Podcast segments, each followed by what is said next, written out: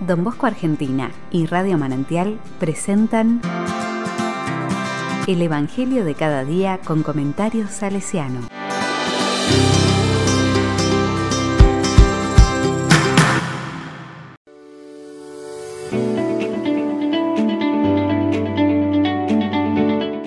En tus manos encomiendo mi espíritu. ¿Qué me dice la palabra? Hoy, en la fiesta del Domingo de Ramos, la iglesia lee y medita la pasión de Cristo, es decir, su recorrido desde que se celebra la última cena hasta su muerte de cruz, la cual corresponde al hecho clave de nuestra fe. Allí se despiertan en los discípulos distintas reacciones, las cuales son fruto de la fe, del sentimiento de frustración, de la humanidad profunda y también del impulso irracional. Frente a la cruz, los discípulos reaccionaron como pudieron y hasta donde se les permitió su confianza en el Maestro. A modo de ejemplo, podemos ver las figuras de Judas y Pedro.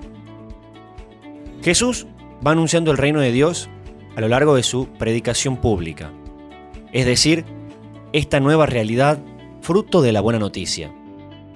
Este reino de Dios tendrá como consecuencias que los últimos serán los primeros que serán felices los pobres y que los ricos experimentarán el rigor de Dios. Pero al momento de celebrar la última cena y anunciar Jesús que todo estaba por cumplirse, Judas cae en la cuenta que nada de todo lo que se había anunciado se estaba llevando a cabo. El pobre seguía hundido en la desgracia. El rico seguía regocijándose en su avaricia. El tirano gobernaba sin piedad. Es ahí donde la desilusión inunda el corazón de Judas. Frente al misterio de la cruz, la frustración lleva a este a no creer. El descreimiento es tal que 30 monedas de plata son más que su fe en la buena noticia de Jesús.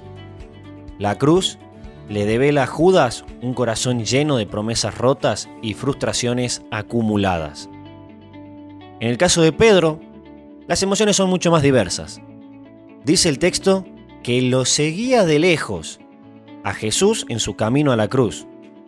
Anteriormente, en la cena, le profesa su compañía incondicional a donde sea que su maestro vaya, pero este le anuncia que no será así. El impulso desmedido lleva a Pedro a prometer aquello que no va a poder cumplir. Tanto en la cárcel como en la muerte de Jesús estará solo, sin Pedro. El misterio de la cruz despierta en él una fe incapaz de soltarle del todo la mano a su maestro.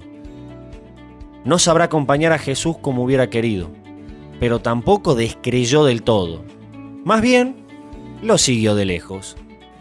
Le prometió fidelidad intachable y lo acabó negando tres veces.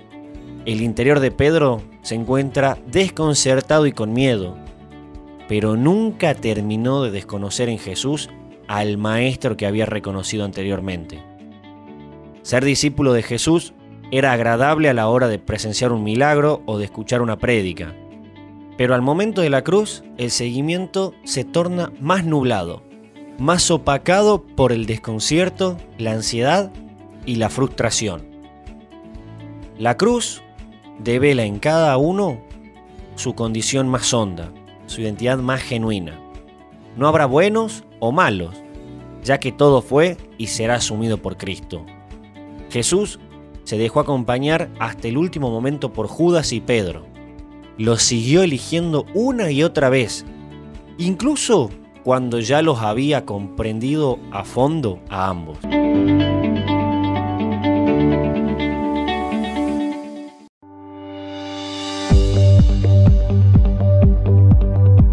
Con corazón salesiano.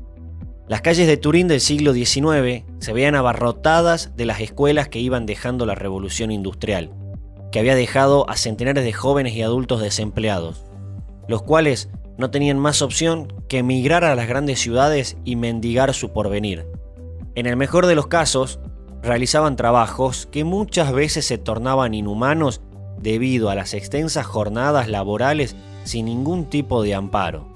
En otras palabras, las calles de Turín se veían abarrotadas por la cruz que el siglo XIX aportó a la historia.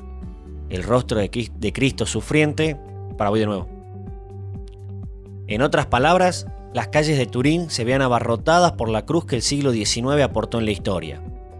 El rostro de Cristo sufriente se encontraba a la vuelta de la esquina en cualquier habitante de Turín. Una vez más, aquella situación despertaría en el pueblo italiano infinitud de actitudes, y la cruz volvería a ser determinante a la hora de la experiencia de fe turecín. ¡Ay! Y la cruz volvería a ser determinante a la hora de la experiencia de fe turinesa. Cuenta don Bosco, en sus memorias, que muchos se mostraron ajenos a esta nueva realidad, haciendo oídos sordos a lo que Turín iba revelando. Algunos, algunos patrones explotaban a los jóvenes en sus puestos de trabajos, y muchos religiosos eran distantes de los alumnos y las pobrezas juveniles.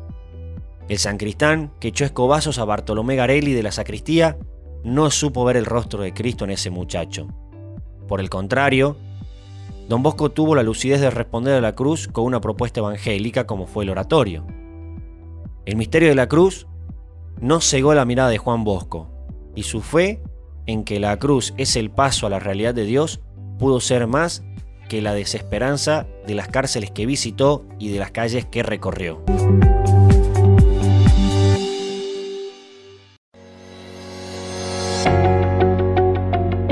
A la palabra le digo, el recorrido a la cruz siempre será tan de Dios como angustiante. La cruz irá de la mano con la angustia, aquella que muchas veces nos lleva a bajar los brazos y creer que ya no vale la pena. La única capaz de darle un sentido más profundo será la fe, a pesar de sentirse profundamente solo y abandonado, incluso por el propio Dios, Jesús no dejó de creer en que el amor haría nueva todas las cosas, incluso la vida.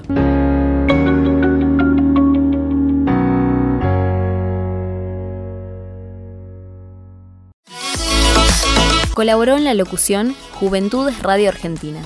Si querés recibir el comentario salesiano al Evangelio de cada día, ingresa a www.donboscoargentina.org.ar.